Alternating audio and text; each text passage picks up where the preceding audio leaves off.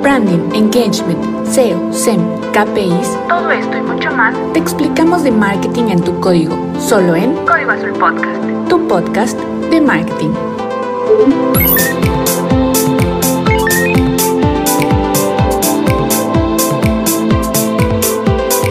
Soy Andrea García y esto es Código Azul Podcast.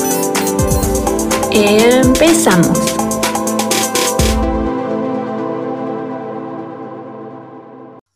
Marketers, hola mundo, mundo digital en general y Codifans. Bienvenidos a otro episodio de Código Azul Podcast donde hablamos sobre marketing en tu código. Y espero que estén teniendo un excelente día o noche o tarde a la hora que estén escuchando este increíble podcast porque si no, pues no se preocupen porque en este episodio esperamos que los ayudemos un poquito a animarse y, pues, ¿por qué no? La música siempre ha sido algo muy importante y que también nos llega a motivar cuando escuchas una buena canción, eh, algo motivante. No sé, a mí me gusta mucho luego, o sea, para animarme, no sé, escuchar reggaetón, ¿por qué no? Eh, está padre, o tipo Daddy Yankee, o no sé, la canción que quieran. Pero bueno, ¿por qué les hablo de la música? Porque justamente el día de hoy vamos a hablar de este concepto que igual ya hemos escuchado, pero tal vez no todos conocen lo que significa, que es el marketing musical. Y tengo a una invitada muy especial que se llama Lilian. Ella, pues básicamente, pues sabe mucho de este mundo del marketing musical. Siempre en su cuenta está publicando un montón de cosas. Y fue así como llegué a ella con su gran contenido y dije, claro, esperemos, la voy a invitar a ver si le gustaría estar en este increíble podcast para platicarnos a todos sobre este concepto. Así que pues ya sin más, Lilian, ¿cómo estás el día de hoy? Pues todo bien. Justo como platicábamos, sobreviviendo a la cuarentena eterna. sí, la verdad es que sí, pero, pero pues ya que no nos queda de otra, pues aquí estamos, ¿por qué no? Platicando a distancia. Creo que también nos ha dado mucho pie eh, lo que es la, la pandemia a conectar con otras personas, aunque estemos en diferentes partes. Entonces, pues siempre ver lo bueno de eso y por eso estamos el día de hoy aquí con Lilian y quien nos va a platicar un poquito de este concepto que les mencionaba, que es el marketing musical. Así que Lilian, antes de llegar a esto, cuéntanos un poquito de ti, qué estudiaste, qué es lo que haces, qué te apasiona y ese tipo de cosas. Pues nada, eh, en sí lo que hago ahora en este momento, después de una larga trayectoria de diferentes carreras o, o pasiones, eh, pues soy estratega digital, ayudo a, aunque me enfoco principalmente en empresas de música o, relacionadas con la industria musical, eh, también ayudo a otro tipo de negocios eh, y pues doy consultorías para, de marketing musical para músicos, ¿no? Wow. digo, igual ya hablaremos sobre la diferencia entre el marketing musical y el marketing como lo conocemos, pero regresando a tu pregunta anterior, ¿de qué estudié? Estudié muchas cosas, ¿no? Empecé estudiando eh, diseño, bueno, fotografía, luego hice una carrera técnica en museografía y restauración, luego empecé a estudiar música porque yo pensaba que eso era lo mío y pues siempre me ha apasionado mucho, ¿no? Realmente no conocía el marketing, digo, mm, afuera hasta muchísimo después que dije, ah, esto me gusta y está bien padre, ¿no? Pero creo que no, no fue mi primer pasión porque no lo conocía y creo que a veces nos pasa así, ¿no? Como que descubres tu, tu pasión en el camino y no tanto desde que naces o desde que eres pequeño a comparación de muchos músicos, que es algo que yo admiro, que es que es, son súper pequeños y en ese momento dicen voy a entregar toda mi vida a esta carrera, ¿no? Sí, definitivamente. Sí, es algo que admiro mucho porque yo lo intenté, pasé por eso y no era tan disciplinada para lograrlo.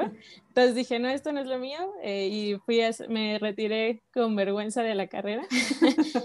Pero después empecé a estudiar diseño. O sea, el diseño también es algo que me ha apasionado y poco a poco he descubierto que es de las cosas que más me gusta, además del marketing y la música. Entonces, como que este camino del diseño, empecé a estudiar eh, diseño de moda y en el diseño de moda empecé a trabajar, fue donde empecé a trabajar en publicidad, ¿no? Como que estaba escribiendo en una revista de moda, como antes en esa época pues era bastante conocida, pero eh, pues ya por unas u otras terminé trabajando en un taller de moda y me dijeron, oye, ¿tú qué sabes escribir? ¿por qué no llevas eso que se llama Facebook? Y yo, bueno, Y, ya como que de ahí, básicamente ahí fue donde empezó como mi carrera en el marketing. Y obviamente aprendí como mucho en agencias de publicidad eh, y nada, ¿no? O sea, mucho del, del marketing, eh, sobre todo el marketing digital, que fue donde yo me empecé y donde sigo, eh, pues es aprender como todos los días, ¿no? Como que entras a una plataforma y es diferente, ¿no? O sea, el Facebook que yo conocí en 2013, que fue la primera vez que lo usé, o sea, la primera vez que hice una campaña en ads, eh, es totalmente diferente a lo que es hoy, ¿no? O sea, no había tantos datos, eh, justamente hablando de datos, este, como que ahora hay un tema en los datos, ¿no? O sea, como que pasamos de un tema social, diversión, a es muy fácil usar, hablar con tus amigos, a compartir, ahora un tema de, oh, están usando demasiados datos de mí, ¿no? Y no lo sabía. Entonces, bueno, todos estos datos ayudan a los publicistas a, a que tú como usuario consumas el tipo de contenidos que quieres consumir, ¿no? Pero eh, bueno, así básicamente fue como empecé en el marketing. Y pues obviamente pues he tomado cursos, certificaciones, ¿no? Ahorita eh, por alguna razón terminé en un diplomado de relaciones públicas y branding corporativo. wow, de todo. Ajá, sí, exacto. No, pero ayuda un montón, ¿no? O sea, eh, llevo apenas poquito, o sea, esta pandemia en ese, como que tenía un poquito de tiempo extra y dije, ah, ¿por qué no empezar a certificar mis conocimientos, no? Sobre todo ese es el tema de que en Internet, o sea, yo soy como súper autodidacta, pero eh, cuando tienes que enviar tu currículum, siento que no representa lo que sé, ¿no? Entonces dije, oh rayos, tengo que empezar a certificar lo que yo sé en temas de papeles, ¿no? Entonces, por eso como que empecé, aproveché como todo este tiempo para empezar a tener certificaciones ya de universidades y todo ese rollo. Entonces, por eso un poco terminé por ahí, pero igual me ha ayudado mucho, ¿no? El tema de relaciones públicas es a, comparación de lo que yo pensaba cuando entré ahí, eh, es un mundo súper complejo, ¿no? Es, es como una ramita de la comunicación y obviamente tiene que ver con marketing, con publicidad, con branding, ¿no? Con la, con la identidad corporativa o identidad visual, que era lo que mencionabas, ¿no? Entonces, eh, está interesante. Estoy aprendiendo y creo que también pues son herramientas que pueden ayudar mucho a mis clientes, ¿no? También me gusta como estar actualizada porque los clientes te pagan por algo y esperan que tú tengas esa respuesta antes que ellos. Y igual no, no puedes estar un paso adelante que el mundo o al mismo tiempo, o al mismo, bueno, a la misma rapidez que Facebook o cualquier otra herramienta se desarrollan, pero al menos estar un paso adelante del cliente, creo que ese es tu trabajo, ¿no? Sobre todo eh, como marketólogo. Definitivamente, no, hombre, yo creo que de todo, ¿sabes? De todo, y qué padre, o sea, porque al final de cuentas, eh, uno, antes de, más bien, o sea, siempre estamos diciendo aquí en, o sea, en Código Azul que al final de cuentas, o sea, el marketing es, es, un mundo, es un mundo que no nada más es ventas, o nada más es publicidad, o nada más son relaciones públicas, es, es de todo. Y aprender eh, y saber un poquito de todo creo que también es sumamente importante porque como tú bien dices, o sea, es eh, tratar de apoyar a, tu cliente y estar un pasito adelante tanto de tu cliente y, ¿por qué no? O sea, tratar de practicarlo esto con una de tus pasiones claramente que es la música. Entonces, qué increíble, qué padre y qué buena trayectoria has tenido. Este, está impresionante y sin duda creo que aportas muchísimo valor a, tus clientes con, con todo esto que sabes. Entonces, Qué padre, Lilian. Y, justamente ya para entrarnos un poquito al tema, eh, pues esto que, que, estabas mencionando, platícanos un poquito, o sea, entonces, ¿qué es diferente el marketing musical del marketing pues, que conocemos?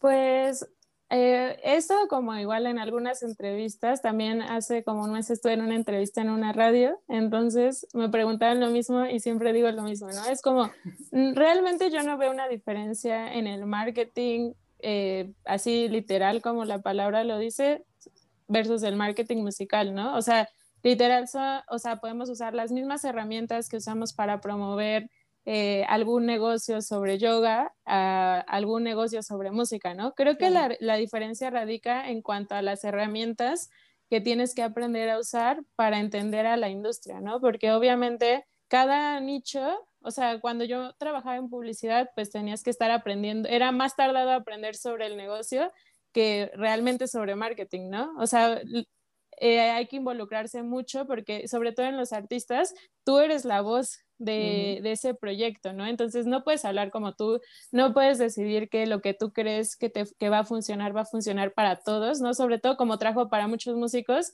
todos pensarían que las mismas estrategias son infalibles para cualquier tipo de, músico, ¿no? Y la, la, realidad es que no, o sea, dentro de la música también hay subnichos, ¿no? O sea, como no es lo mismo promover un proyecto de pop, eh, a uno que está empezando, a alguno súper famoso, a alguno de hip hop, ¿no? O sea, o alguno de reggae, o sea, son súper diferentes y también hay que entender eso, ¿no? Que no todas las estrategias funcionan. Entonces, el marketing musical pues difiere en eso, ¿no? En que son herramientas adaptadas para músicos como lo pueden ser las plataformas de streaming, es algo que hay que entender versus si hiciera otro tipo de, de marketing para otra, otro negocio, ¿no? Para doctores, por ejemplo. Entonces, creo que la diferencia son las herramientas y también la terminología. Creo que te tienes que involucrar muchísimo con la industria porque hay términos que, que son muy propios de ese nicho, ¿no? Entonces, también tienes que aprender a usarlos para comunicarte con tus clientes, para que sepan que entiendes el mercado, para que sepan que entiendes lo que hacen.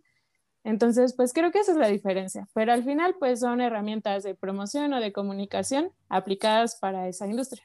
Claro que sí. Oye, y por ejemplo, eh, o sea, en el sentido de que yo, no sé, yo soy un músico y quiero, o sea, quiero promocionar mi música, apenas estoy empezando eh, y voy contigo porque pues quiero promocionarlo. Entonces, ¿tú qué consejo me darías para pues empezar a darme a conocer, sobre todo si pues si realmente como que no conozco mucho él cómo hacerlo y, tal vez no estoy tan eh, segura de cuál es mi mercado, pero pues ya más o menos sé cuál es mi género y ese tipo de cosas. ¿Tú qué me recomendarías? Pues creo que lo primero, que es algo que desconocen la mayoría de los proyectos eh, pequeños con los que trabajo, es que no entienden por qué hacen lo que hacen, ¿no? O no entienden el concepto de su proyecto. Digamos que escriben una canción y, digo, y está bien, ¿no? O sea, está bien que hayan escrito lo que les salió y así, pero hay que, para la comunicación y para hablar con los demás necesitas hablar el mismo lenguaje, ¿no? Claro. Entonces, eh, lo más difícil creo que es encontrar por qué haces lo que haces, o al menos en el caso de una canción en específico, cuál es el concepto o, el mensaje clave de esa canción, ¿no? Entonces, una vez entendiendo eso, pues ya es más fácil eh, acercarte a profesionales o hacerlo por tu misma cuenta, pero lo importante es que entiendas lo que haces para poder comunicarlo hacia los demás, ¿no? Entonces, creo que esa es la tarea que parece la más sencilla, pero al mismo tiempo es la más difícil, ¿no? O sea, claro. como una leída de, de afuera hacia adentro, ¿no? O sea, como normalmente también nos casamos mucho con nuestros proyectos, más en la música, que son como bebés, no es como mi bebé, ¿no? Y quieres que triunfe y que no le pase nada pero creo que es un poco desapegarse del proyecto y verlo desde afuera para entender qué es lo que estamos comunicando, ¿no? De la parte visual, en las cosas que decimos, en si la canción está como, digo, yo nunca me meto en temas de producción de, oye, tienes que hacer más pop o lo tienes que hacer más reggaetón para triunfar, ¿no? Sino simplemente es como entender el concepto del proyecto o el mensaje que quiere comunicar para poder yo trabajar una estrategia en conjunto con él o, o para darle herramientas y que sepa cómo usarlas. Claro, creo que tocas un punto muy importante, el ver desde afuera. A veces eh, nos cuesta mucho el darnos cuenta y, generar esta empatía, ¿no? O sea, digo, al final de cuentas todos somos eh, pues consumidores, entonces ponerte en el papel de, ok, o sea, tú como consumidor, ¿qué te gusta eh, saber de, alguna marca o algún producto?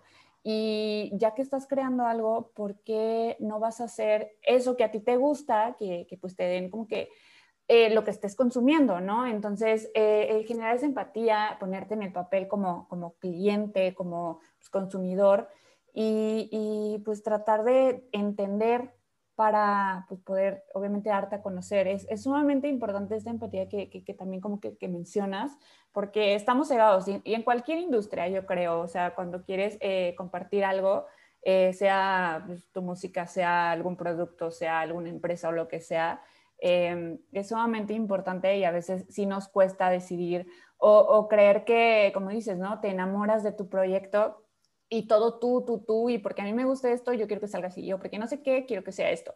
Y pues no, o sea, si tú como consumidor no te gusta que estén siempre haciendo eso porque tú lo vas a hacer. Entonces, eh, tocas este punto muy importante que, creo que es sumamente relevante para digo, pues cualquier tipo de industria.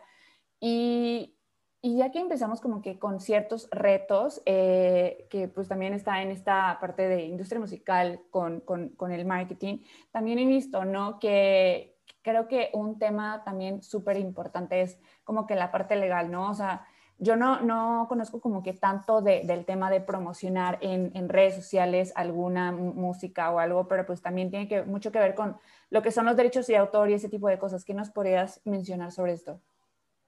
Mm, tema delicado. Pues, este, son justamente como trabajando en la industria y trabajando con sellos, con distribuidores y así, este, aprendí sobre, sobre algunas eh, pues no sé si errores, pero muchos de los errores que cometen los artistas es que uno no generan contratos para nada, ¿no? Eh, no o sea, es así como de, oye, eh, ¿puedes grabar mi canción? Ah, sí, ¿no? Y es como, y mientras así alguien haciendo un montón de dinero con, con tu grabación, ¿no? Claro. Eh, ese es como un tema. Y también, este, los derechos, ¿no? O sea, cuando tú publicas música digital en plataformas de streaming, o sea, subes tu música a una distribuidora y esa distribuidora lo que se encarga es de distribuirla eh, en todas las plataformas, ¿no? Ya tú decides en qué plataforma, si quieres estar en todas las que tiene acceso a esa distribuidora, no sea Spotify, YouTube, eh, Apple Music, eh, Facebook, TikTok, ¿no? O sea, como todas estas que conocemos, al menos aquí, Tidal. tú das como esos derechos, parte de los derechos a la distribuidora. Entonces esa música ya no te pertenece a ti, le pertenece a tu distribuidor o a tu sello discográfico, ¿no? Entonces si tú como artista subes un video a tu perfil de artista con tu música no te va a dejar subirlo Facebook, ¿no? O lo va a mutear, aunque tú seas el artista, ¿no? Porque no te pertenece a ti, le pertenece a tu sello o le pertenece a tu distribuidora o a tu productor o a quien sea que registró esa música, ¿no? Eh, digitalmente, o sea, digitalmente cuando subes una canción, eh, se crea un sello digital que se llama Claim. Entonces el Claim está por todo Internet reclamando tus regalías. Entonces, eh, ese claim le pertenece a otra persona que no eres tú porque esa persona lo subió, ¿no? O, marca, lo que sea. Entonces, es un tema porque no puedes subir tu música con más de 30 segundos porque te va a mutear tu video, ¿no? Entonces, y ahora que están como más estrictos con esto de los derechos de autor, eh, en, en YouTube siempre han sido muy estrictos, pero en Facebook como que van un paso atrás de ellos en cuanto a esas normas y apenas empezaron a poner eso y es un poco difícil, ¿no? Porque no puedes promocionar tu propia música. Algo que, que yo siempre les recomiendo que descubrí que podemos hacer es pedirle a nuestra distribuidora o pedirle a nuestra discográfica o sello que nos liberen ese sello para un contenido en específico. Es un poco de flojera, ¿no? Pero pues le tienes que decir a tu sello, oye, aquí acabo de subir este video a YouTube y necesito promocionarlo, ¿no? Entonces, puedes decirles que me liberen este video, entonces ya digamos que se libera y ya, ya tienes el derecho de usar esa música, bueno, tu propia música, o en caso de que, o no sé, también he trabajado con sellos que hace o con programas que, que usan esa música, entonces lo mismo, ¿no? O sea, hay que pedirle al artista que le pida a su distribuidor que nos liberen ese sello. Entonces, sí se puede, pero son procesos, ¿no? O sea, hay que cumplir con las normas y también pues es un beneficio para el artista el hecho de que haya más, más restricciones en cuanto a los derechos de autor porque tienes más monetización, aunque es muy miserable, la verdad. o sea, hay que decirlo, porque no está bien que las, las empresas vivan del arte del, o sea, sé que involucran costos mantener una plataforma y todo, pero no está bien que se lleven la, la mayoría de los beneficios, ¿no? O sea, ¿qué importa si es un artista desconocido y está subiendo su música? No por ser desconocido eh, le vas a pagar centavos, o incluso seas Taylor Swift, ¿no? Te están pagando centavos. Entonces, creo que debería mejorar eso en cuanto a en cuanto a la industria, porque creo que también una vez que un músico crea una canción, hay muchos intermediarios, ¿no? Entonces, al final, el artista recibe muy poco de lo que está haciendo. Y no digo que, o sea, la industria es colaborativa, ¿no? No digo que los artistas son el pilar fundamental de la industria, porque hay otras personas que hacemos que esa música se distribuya o se promueva, lo que sea, ¿no? Claro. Pero sí creo que deberían darles mejores beneficios porque pues no se me hace justo. o sea, antes con los discos, al menos una producción, o sea, un disco costaba más, ¿no? Entonces, con una producción de discos podrías rentabilizar un poco, compensar los gastos de producción, ¿no? Ahora, no sé si te cuesta, digamos que solo un proceso de tener una, eh, tener una canción lista en Spotify lleva muchos procesos, ¿no? Entonces, eh, y costos. Entonces, no sé, digamos que solo por el, el proceso final, que es la masterización, te cobran como entre, no sé, desde 800 hasta 5 mil pesos, depende tu a quién se lo lleves, pero ¿cómo recuperas eso con un, o sea, ni siquiera 800 pesos. Son fáciles de, de, recuperar en números de streams, ¿no? Entonces sí es un poco complicado y también creo que por eso muchos artistas han optado por otros formatos como el vinil, ¿no? Eh, también han optado por vender su propia música en plataformas como Bandcamp, o también han optado por vender ya solo su música en físico, ¿no? Así de, ¿quieres escucharme? Pues físico. Y es muchísimo más rentable para ellos que les escuchen 200 personas que compran su disco a 20 mil o 100 mil personas que quién sabe quiénes son y están generando centavos, ¿no? Entonces, al final también esos números no son personas que va, no estás 100% seguro de que esas personas vayan a pagar un boleto para tu concierto. ¿No? O sea, he trabajado con muchos artistas que llegan conmigo con un millón de streams en Spotify, ¿no? Y hacemos, lanzamos algo y nadie le da like en Facebook, ¿no? o sea, lo importante nos, y también creo que impulsa, o sea, como esta necesidad de hacer números y números gigantes para poder monetizar un poco su proyecto, hace que los músicos recurran a herramientas eh, o a, tácticas de sígueme y te sigo, reprodúceme y te reproduzco, ¿no?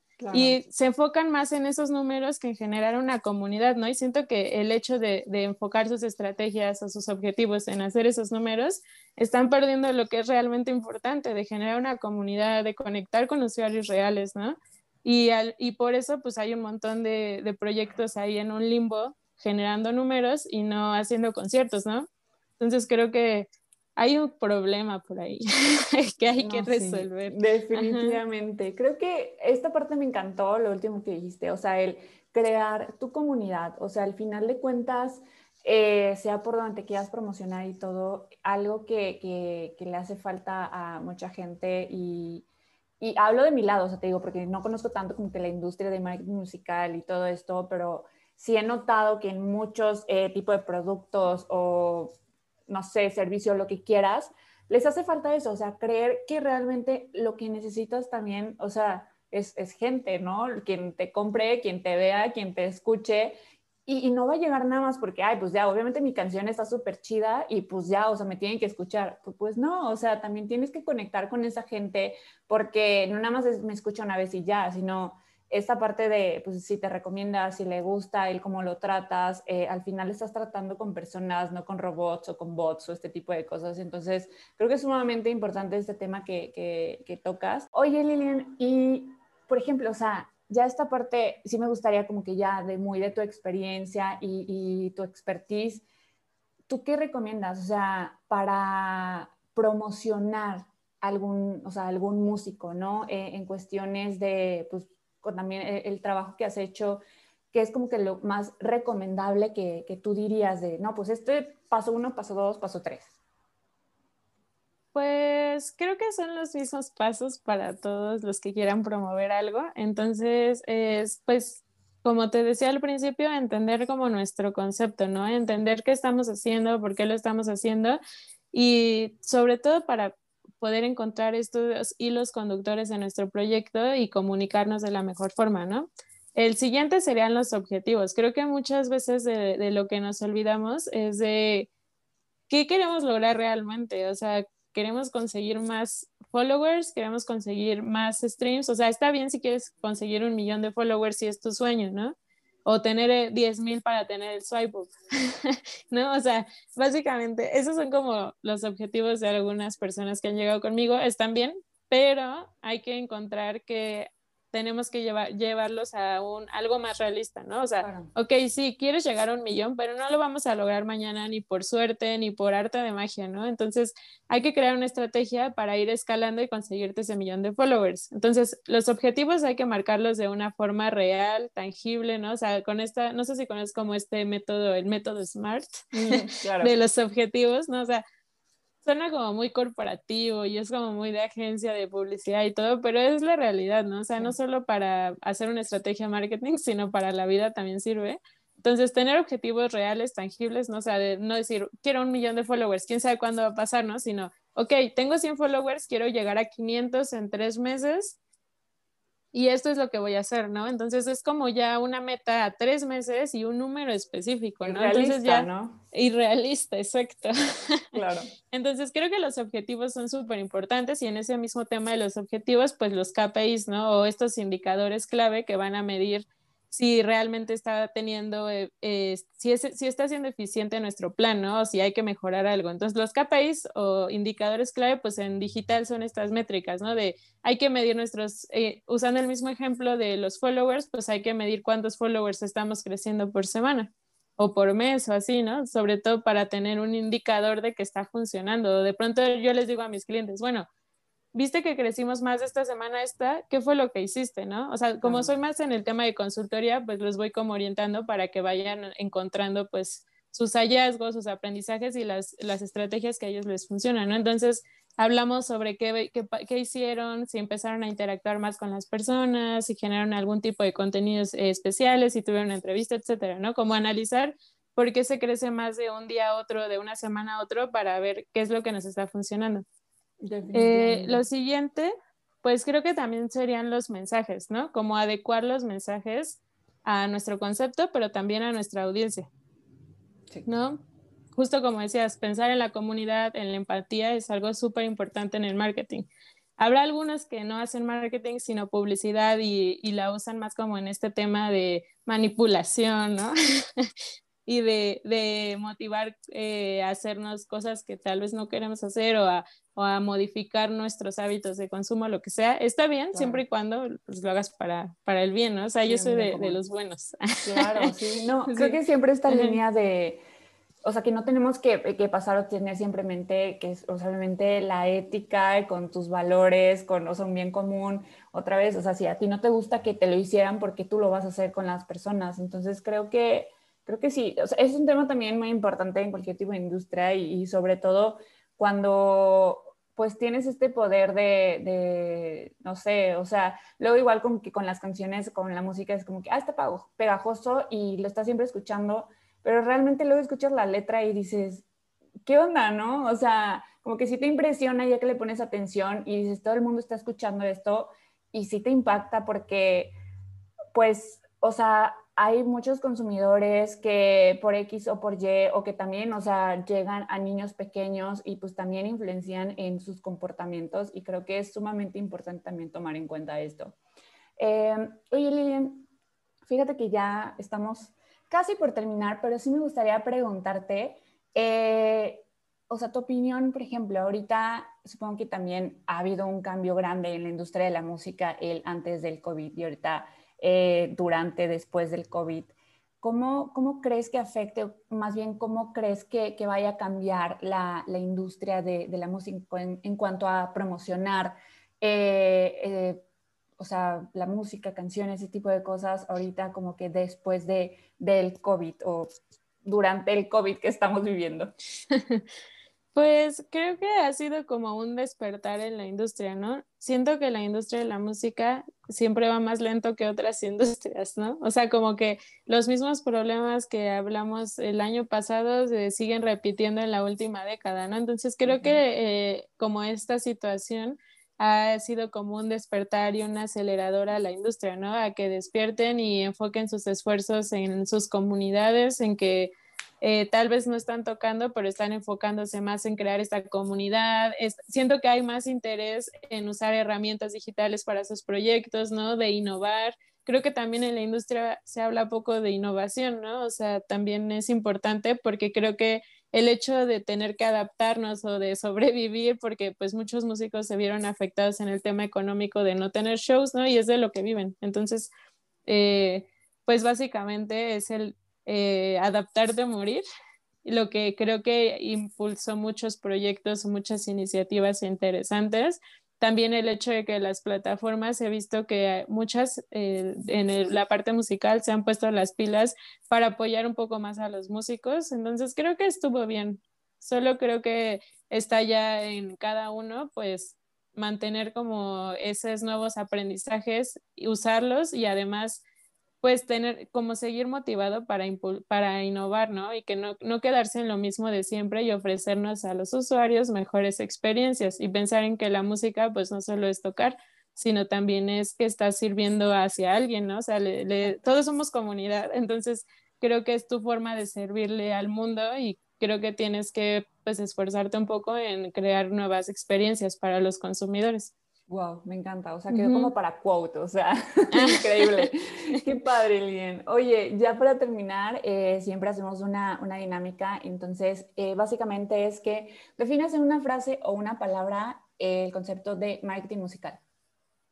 Pues hay una frase de Seth Godin que me gusta mucho. Él es como de mis gurús de marketing, me gusta mucho leer sobre él, eh, consumo sus contenidos y todo. Tiene un blog en el que te escribe diario y no me importa recibir un mail diario, ¿no? O sea, siento que para algunos es demasiado, para mí no, porque cada cosa que hace lo hace perfecto. Entonces, una frase que tiene, que me gusta mucho, dice, el marketing es un acto generoso de ayudar a los demás a solucionar un problema, su problema, ¿no? Entonces, justo, o sea, sigue con, es la oportunidad de cambiar la cultura para mejor y una oportunidad para ponerse al servicio de los demás. Entonces, básicamente eso es lo que yo también creo y conecto con él mucho porque habla sobre esta empatía y sobre el servicio de, en el que, eh, en el lugar que estás, ¿no? O sea, de, de usar ese superpoder para el bien. Y creo que también en marketing, pues tenemos que hablar más de, de valores, ¿no? Y de ética, porque pues sobre todo en marketing digital tenemos mucho acceso a datos que nos dan las plataformas, entonces creo que sería bueno que empecemos a hablar de eso también, como decías, ¿no? O sea, para usar como este poder que nos dan los datos para comunicar o para motivar a hacer una sociedad mejor y no o, una, o generar una mejor cultura en lugar de, de querer vender por vender, ¿no? Sí, tal cual. No, pues creo que no pudiste haberlo dicho mejor, no pudimos haber cerrado este episodio de mejor manera. Y pues bueno, Lilian, también cuéntanos un poquito de dónde te pueden contactar, si necesitan eh, algún consejo, si quieren conocer un poco más de ti, si quieren ver también tu increíble contenido. Pues en todas partes estoy como Lilian R. Casares. Tuve que hacer eso porque no está disponible mi usuario. Este, pero también tengo una página web donde pueden encontrar todo y se pueden conectar desde ahí a mis diferentes canales, que es liliancasares.com. Cool, ay, qué padre, excelente. No, pues ya saben dónde pueden aquí encontrar a Lilian. Eh, definitivamente no, no se van a arrepentir si dan con su cuenta, si la siguen, todo este contenido tan impresionante. Y, y creo que también siempre es bueno como conocer un poquito de todo. Entonces, sin duda, eh, si quieres conocer sobre marketing musical y entre otras cosas también de marketing que hay que publica, ahí puedes seguirla y conocer su página. Así que pues ya se nos acabó el tiempo, impresionante, súper rápido, pero con muchísima información y muy buena y, pues qué mejor que súper entendible. Así que pues no me queda más que darte las gracias, Lilian, por este espacio, por platicarnos y contarnos de tu increíble experiencia. Y pues no sé si, si quieres decir algo más. Pues nada, solo muchas gracias por el espacio y también eh, por escribirme. Creo que está muy padre que empecemos a colaborar entre colegas y que no, digo, creo que de otra forma que no hubiera sido este nuevo contexto o esta nueva realidad, tal vez no nos hubiéramos conocido. Entonces, pues muchas gracias también como por, por conectarme contigo y por el espacio. Y mucha buena vibra para el proyecto. Muchas, muchas gracias Lilian. Muchas gracias también a, a, todos los que nos están escuchando y espero que tengan un excelente día. y excelente semana, eh, sea el día que, estén escuchando esto. Así que pues ya saben, sigan a Lilian y también no se olviden de seguirnos a nosotros. Estamos en Facebook, Instagram y LinkedIn como arroba código azul AG y también nuestro blog que es códigoazulag.com y claro que sí, el podcast Código Azul Podcast en Spotify. Así que escúchenos, compártanos y cualquier cosa, ya saben, pueden escribirnos. También si quieren conocer sobre estos temas de marketing musical, pueden escribirle a Lilian. Y eh, pues nos vemos en otro episodio más de Código Azul Podcast. Muchas, muchas gracias y hasta la próxima. Adiós.